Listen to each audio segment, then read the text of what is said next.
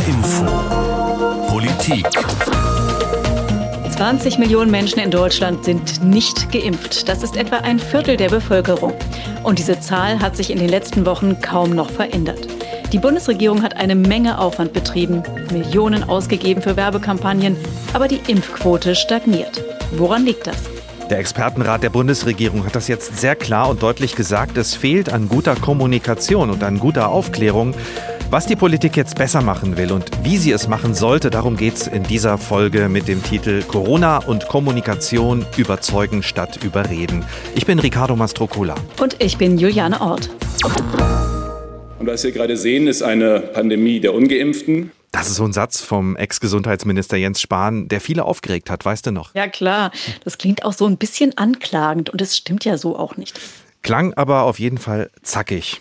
Aber es ist ja auch nicht einfach, müssen wir zugeben. Kommunikation in der Krise zu betreiben, das ist schwierig. Noch dazu, wenn es um die Gesundheit der Menschen geht und man es mit einem Erreger zu tun hat, über den noch nicht viel bekannt ist und der sich noch dazu ständig verändert und es ganz viele politische Akteure, Akteurinnen gibt, die da mitreden, mitreden wollen und auch müssen. Ja, die Kommunen, die Bundesländer, die Bundesregierung, die Behörden, die wissenschaftlichen Institute, die Ärzteschaft und natürlich auch noch wir Medien. Und das klang in den Ohren vieler Menschen und klingt auch immer noch manchmal nach einem vielstimmigen und oft schief singenden Chor. Ja, und dann halten sich die Leute irgendwann auch die Ohren zu. Und das hält möglicherweise viele davon ab, der Politik und den Impfkampagnen zu trauen. Ja, und dann noch die Debatte über die Impfpflicht und wie sie geführt wird und gleichzeitig die Stimmen aus den Bundesländern über mögliche Lockerungen mitten in dieser Omikron-Welle. Ja, finde ich auch. Das verwirrt. Das ist zum Teil kontraproduktiv und das war im letzten Jahr ohne Omikron auch nicht anders. Da hat man ja im Bundestagswahlkampf mehr oder weniger vergessen, sich ordentlich um Corona zu kümmern, äh, um die Impfkampagne.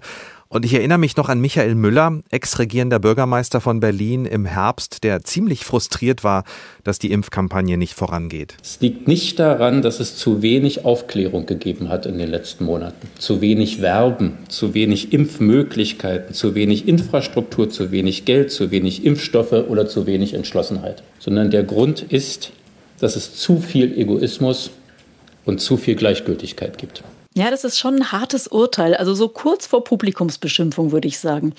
Bei manchen liegt er sicherlich auch nicht ganz falsch, aber er hat ja auch gesagt, es liegt nicht an zu wenig Aufklärung. Ist das denn so? Gab es genug Aufklärung? Ja, wenn man Aufklärung will und sachliche Infos will, dann hat es davon durchaus viel gegeben, finde ich. Bei uns im Programm, äh, bei hessenschau.de, in den Zeitungen, äh, in den Infosendungen, im Fernsehen. Also ich denke, wer will und wer die Zeit hat, kann viel erfahren und auch wissen. Ja, das stimmt schon, aber damit erreichst du halt nicht jeden und jede. Und ich finde auch, dass die Ansprache, also diese ständigen Appelle, nicht viel bringen. Hier zum Beispiel vom neuen Bundesgesundheitsminister Karl Lauterbach. Bitte lassen Sie sich boostern. Sie tun sich den größten Gefallen, den Sie sich tun können. Warten Sie nicht auf Impfstoffe, die noch in der Entwicklung sind. Ja, also damit überzeugst du nach zwei Jahren Pandemie niemanden mehr. Das sind ganz andere Werkzeuge gefragt, glaube ich. Genau, und das hat ja der Corona-Expertenrat der Bundesregierung auch ziemlich klar gesagt und damit der bisherigen Corona-Krisenkommunikation ein ziemliches Armutszeugnis ausgestellt. Diese Stellungnahme, die schauen wir uns gerade noch mal genauer an, oder? Ja, da steht zum Beispiel, dass es in Deutschland keine Institution gibt, die alle verfügbaren Daten sammelt, die dann auch gut aufarbeitet und eine koordinierte Risiko- und Gesundheitskommunikation umsetzt. Naja, da fällt mir das Robert-Koch-Institut ein, äh, das Paul-Ehrlich-Institut, die Ständige Impfkommission, äh, STIKO, das Gesundheitsministerium. Okay, jetzt wird es immer mehr, die Ministerien in den Ländern, die Behörden. Mhm. Genau, und jeder kommuniziert so ein bisschen, zum Beispiel auch noch die Kommunen. Ich habe neulich mal gesucht nach den aktuellen Quarantäneregeln und bin auf der Homepage der Stadt Frankfurt gelandet. Und da steht, nicht in Quarantäne müssen zum Beispiel Genesene ab dem 29. Tag bis drei Monate nach dem positiven PCR-Test oder Personen, die nach der ersten Impfung eine Infektion mit SARS-CoV-2 durchgemacht und danach eine weitere Impfung erhalten okay, haben. oder raus. Personen. Ja, siehst du, also man muss sich schon ein bisschen konzentrieren. Ja, und muss das alles sehr genau lesen. Ist schwer da mitzukommen. Und es gibt so viele Infos und eine Woche später gilt dann wieder was anderes. Andererseits finde ich auch, es ist schwierig. Was willst du da machen? Die Pandemie ist in Bewegung und da kann eigentlich auch die Politik nicht wirklich was dafür, muss ständig nachjustieren. Aber man muss natürlich auch sagen, sich anzustrengen, Informationen verständlich und leicht rüberzubringen, das müsste trotzdem selbstverständlich sein. Genau, darum geht es. Und so verstehe ich ja auch eine zentrale Aussage des Corona-Expertenrates, die ganz wichtigen Infos mal leicht verständlich zu übersetzen und die Zielgruppen direkt ansprechen und dabei vor allem dann den Fokus auf Aufklärung legen und nicht so sehr auf Werbung. Ja, deutlicher geht's eigentlich nicht. Äh, du hast mal genauer nach Bremen geschaut. Äh, die waren recht erfolgreich mit ihrer Impfkampagne. Absolut. Die haben in Bremen immerhin fast 90 Prozent mindestens einmal Geimpfte und immerhin 60 Prozent sind geboostert. Mal zum Vergleich, in Hessen stehen wir bei 76 Prozent Erstgeimpften und entsprechen damit zu etwa dem Bundesdurchschnitt. Wie haben die das gemacht in Bremen? Ja, genau das habe ich Lutz Liffers gefragt. Er ist Soziologe und er ist im Bremer Finanzsenat verantwortlich für das Thema Verwaltungsentwicklung und Organisation. Und im vergangenen Jahr war er damit beauftragt, die Impfkampagne auf die Beine zu stellen. Und ich wollte von ihm wissen, wie Sie da vorgegangen sind. Wir haben uns von Anfang an überlegt, welche Gruppen wollen wir erreichen und wie können wir die am besten erreichen und haben sehr, sehr viel Energie in diese Frage gesteckt, wie kommunizieren wir mit diesen Zielgruppen. Also bei uns hing so ein kleines Zettelchen, wenn der Berg nicht zum Propheten kommt, dann gehen wir zum Berg. Ganz am Anfang hatten wir ja Vorgaben, in welcher Reihenfolge wir zu impfen haben. Der Impfstoff war ja extrem knapp. Das waren zuerst die Bewohnerinnen und Bewohner in alten Pflegeeinrichtungen und die äh, Mitarbeiter und Mitarbeiterinnen. Aber auch da sind wir nicht einfach nur in die Einrichtung gefahren, sondern haben vorweg Fachleute geschickt, die aufklären, die vor allem mit den Leitungen sprechen, die gesagt haben, wie geht es vor sich, wie funktioniert das Impfen, was ist das für ein Impfstoff. Es gab am Anfang große Vorbehalte, weil die Impfstoffe ja alle sehr neu waren. Ähm, also wir haben uns sehr viel Mühe gegeben, schon im Vorfeld aufzuklären, damit eine Impfbereitschaft überhaupt entsteht. Und dann kann man das Stück für Stück runterbrechen. Wir haben uns bemüht, in die Quartiere hineinzugehen und dort mit den ähm, Multiplikatoren Kontakt aufzunehmen. Das sind die Kitas und die Schulen an erster Stelle, die ja ganz, ganz nah an den Familien dran sind. Das sind aber auch Kultureinrichtungen, Fußballtrainer, Imane von Moscheen.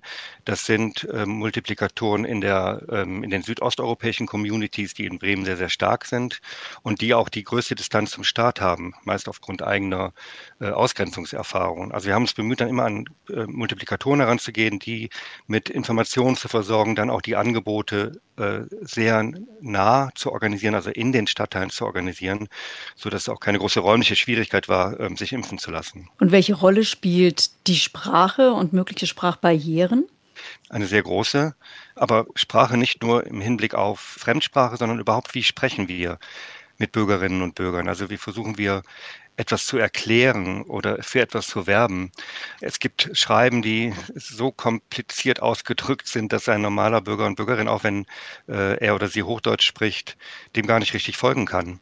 Und da haben wir uns sehr bemüht, klares Deutsch zu sprechen, eins, das immer wieder auch erklärt, um was es genau geht, welche Vorteile das Impfen hat, warum der Staat dazu einlädt und so weiter. Und natürlich haben wir dann diese Informationen auch übersetzt in möglichst viele Sprachen. Aber ich muss auch sagen, ähm, alleine darauf zu setzen, dass man äh, Schriftstücke in verschiedene Sprachen übersetzt und die verteilt, das ist viel zu wenig. Wir haben deshalb auch versucht, an Mittler, also an Personen zu kommen, die ins direkte Gespräch gehen können. Beispielsweise war der Weg über die Kitas enorm erf erfolgreich. Ähm, wir haben mit Kita-Leitungen in einem Stadtteil, der eine besonders hohe Inzidenz hatte und eine besonders schlechtes Echo auf Impfeinladungen. Da haben wir mit den Kita-Leitungen gesprochen und die mit ins Boot geholt und haben gesagt, wir machen eine Woche lang Impfaktionen direkt im Stadtteil und ihr seid diejenigen, die eure Familien einladet. Und wir haben den Material gegeben, die Kita-Leitungen ausgebildet und das hat hervorragend geklappt, weil eine Kita-Leitung oder eine Gruppenleitung in der Kita genießt das Vertrauen der Eltern. Und es stellte sich dann heraus, dass die meisten äh, Menschen sich impfen lassen wollten, aber irgendwelche sehr individuellen Vorbehalte oder Ängste hatten, die ganz leicht auszuräumen waren. Wie leicht sind die dann auszuräumen? Können Sie da mal so ein Beispiel geben? Wie muss man sich das vorstellen? Na, ich habe hier in der Stadt häufig gehört, naja, die Impfbereitschaft, die hängt damit zusammen, dass die Türken und die Bulgaren ähm, eine andere Kultur haben. Ich halte von so einem Kulturbegriff überhaupt nichts. Und in der Impfkampagne haben wir auch gemerkt, dass das gar nicht stimmt. Ähm, es gibt ganz individuelle Dinge.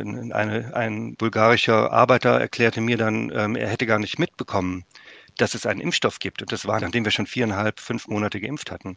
Eine syrische Frau hat mir erzählt, ja, sie hat ähm, einen Hautausschlag, das will sie aber nicht mit einem Arzt im Impfzentrum besprechen, da hat sie Angst und konnte dann das aber klären mit einer vertrauten Person ähm, und hat sich dann doch impfen lassen. Also es sind so wirklich so recht banale Dinge und immer wieder zeigt sich, wir als Staat oder als Kommune oder als Land haben so wenig Andockmöglichkeiten, wo diese Fragen hingehen. Wir wissen oft viel zu wenig darüber, was die Menschen bewegt, was denn die wirklichen Hemmnisse sind, warum Personen sich nicht impfen lassen wollen. Und die Antwort ist auch so bunt und so vielfältig wie die Gesellschaft ist, so bunt und vielfältig sind die Gründe und deswegen müssen wir so nah wie möglich ranrücken und so intensiv wie möglich diejenigen aktivieren für eine Impfkampagne, die an den Menschen dran sind. Also, so hat es Bremen geschafft, möglichst nah ranzukommen an die Leute und ihre Communities. Und das hieß im Wesentlichen Vertrauenspersonen finden und Ängste ernst nehmen und entkräften. Eigentlich kein Hexenwerk, nur halt mehr gezieltes Engagement der Behörden. Und das ist ja auch eine ganz grundsätzliche Haltung. Sitze ich im Büro, schreibe offizielle Dokumente und hoffe, dass sich alle daran halten? Oder gehe ich eben als Institution, als Behörde auf die Menschen zu? Eine neue Studie des Robert Koch Institutes hat nachgefragt, wie groß die Impfbereitschaft bei Menschen mit Migrationshintergrund ist, und zwar bundesweit. Unsere Kollegin Anne Bayer aus der Politikredaktion hat sich die Studie genauer angeschaut.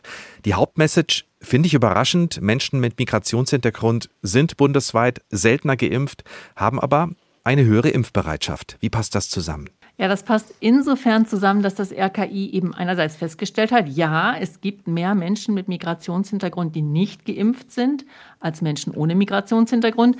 Aber dann haben sie eben bei diesen ungeimpften nachgefragt und da auch festgestellt, viele von diesen Menschen mit Migrationshintergrund, die würden sich ja impfen lassen, aber viele von ihnen sind nach wie vor einfach nicht gut informiert. Und das fand ich dann doch eine ganz interessante Erkenntnis. Es hat also nichts mit Herkunft zu tun, sondern mit oft ganz unterschiedlichen Gründen, warum sich Menschen mit Einwanderungsgeschichte nicht impfen lassen.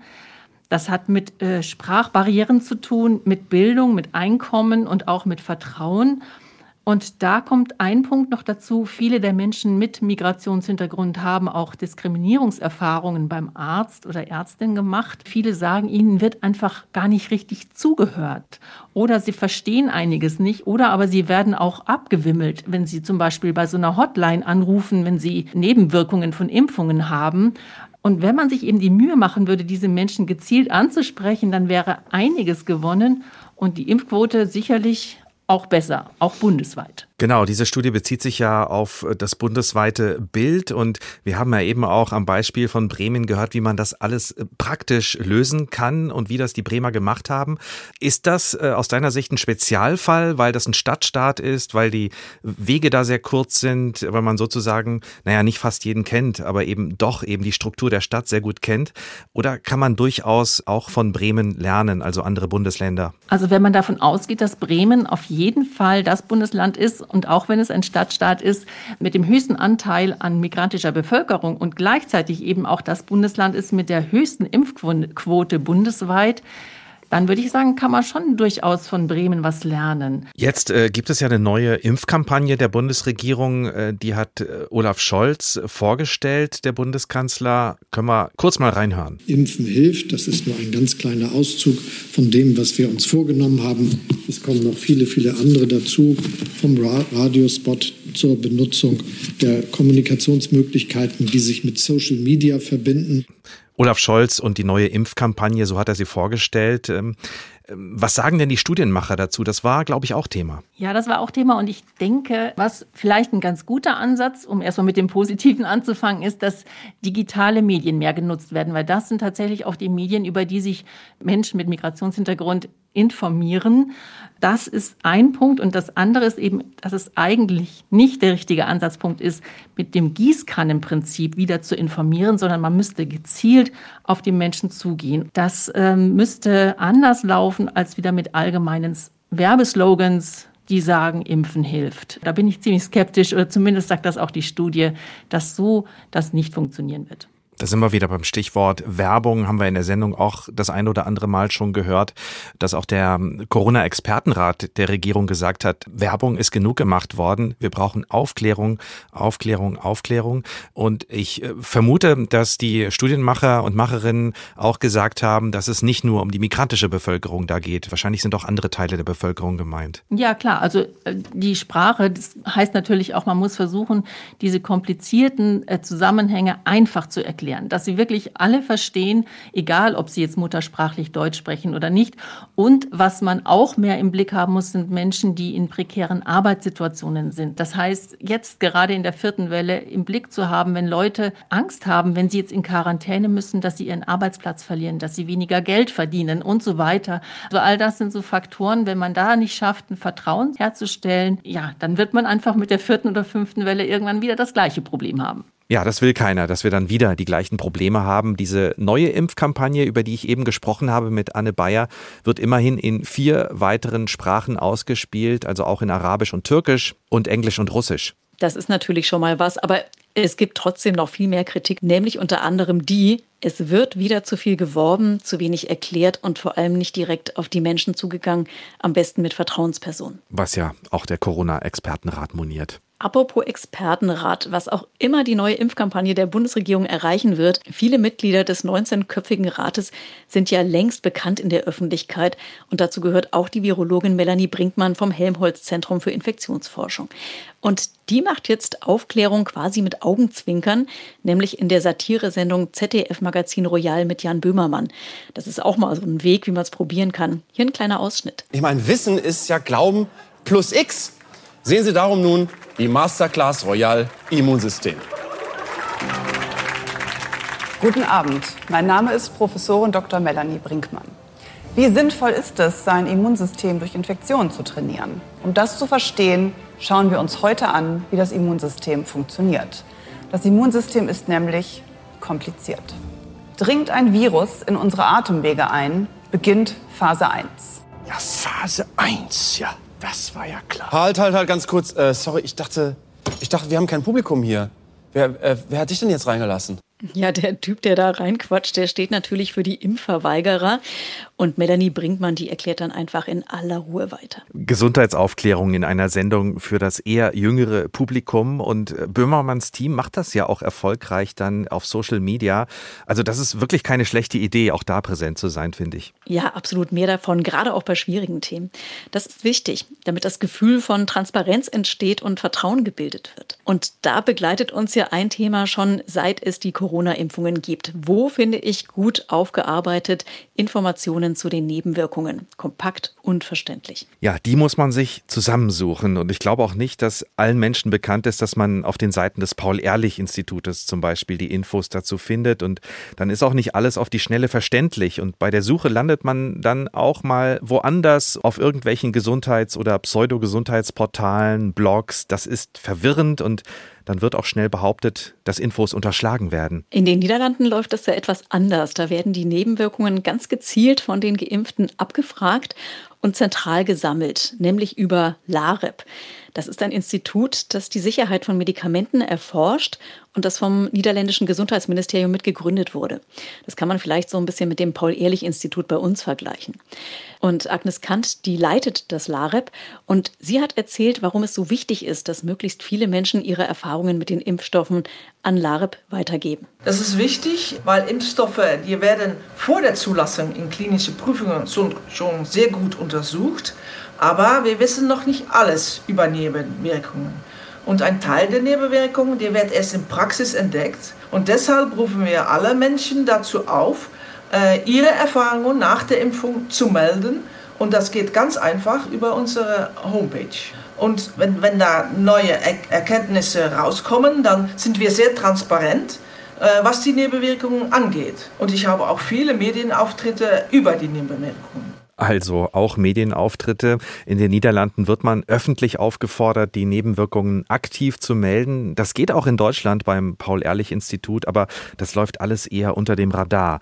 Und vor allem, es ist bekannt in den Niederlanden, wo man Informationen darüber findet. Genau, und dass so viele Informationen gesammelt werden, das ist wichtig, damit ich mich bei bestimmten Beschwerden eben auch gleich gezielt an einen Arzt wenden kann und der dann auch besser weiß, was das Problem sein kann. Transparenz schafft eben Information und sie hat quasi auch noch eine gute Nebenwirkung, sagt Agnes Kant. Ich glaube, Transparenz ist auch wichtig, weil es das Vertrauen fördert.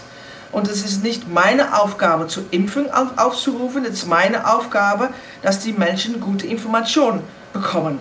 Ja, ist ein bisschen laut im Büro von Agnes Kant, da rauscht es ziemlich. Aber was man auf jeden Fall raushört, es gibt schon einen Unterschied in den Niederlanden. Dort wird nicht aufgerufen, sondern aufgeklärt. Das klingt alles nach großer Offenheit, ist aber auch nötig in den Niederlanden, muss man auch sagen. Da ist die Impfquote ehrlich gesagt auch auf ganz ähnlichem Niveau wie bei uns. Ja, da ist auch noch Luft nach oben in den Niederlanden. Aber in Italien, also in deiner zweiten Heimat, da ist die Impfquote schon ziemlich hoch im Vergleich. Über 83 Prozent Erstimpfungen. Das scheint auch ganz gut gelaufen zu sein. Ja, aber es ist auch alles auf einer ganz anderen Basis geschehen. Wir erinnern uns alle an den März 2020, der Schock von Bergamo, die vielen Toten in den ersten Monaten.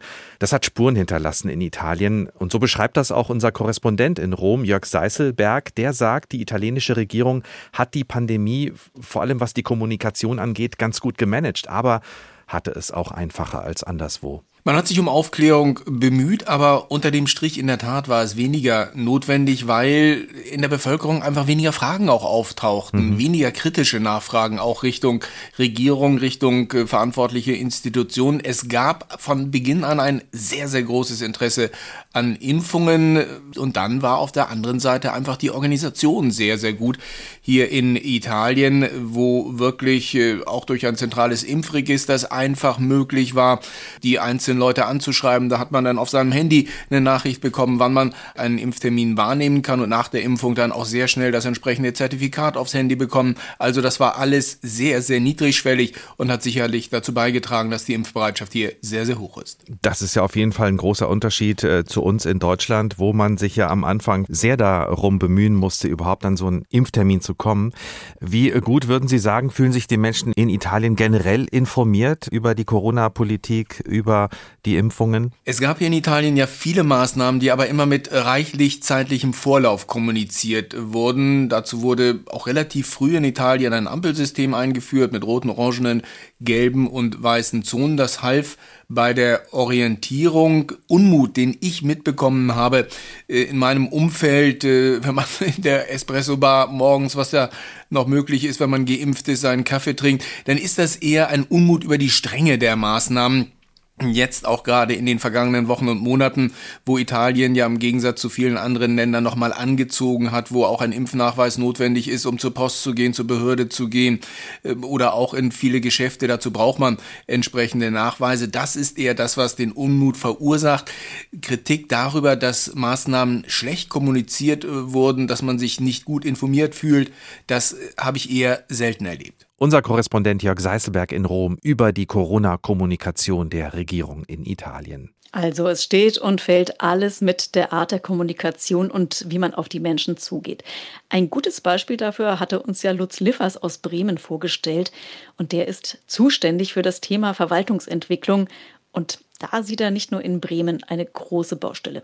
Der Staat, die, die Länder, die Kommunen tun sich insgesamt sehr schwer zu kommunizieren. Kommunikation ist etwas, was für die Verwaltung ähm, ein Entwicklungsgebiet ist. Und das ist das, woran wir arbeiten. Wie kann man das denn überhaupt hinkriegen? Also wie kann man so einen Veränderungsprozess zu einer modernen, agilen, schnelleren, bürgerorientierteren und bürgerinnenorientierteren Verwaltung hinkriegen? Also ich würde sagen, wenn Sie das so gut hinkriegen wie die Impfkampagne, dann können die Verwaltungen in Sachen Kommunikation noch einiges lernen vom kleinen Bundesland Bremen. Also lassen wir die da mal in Ruhe experimentieren.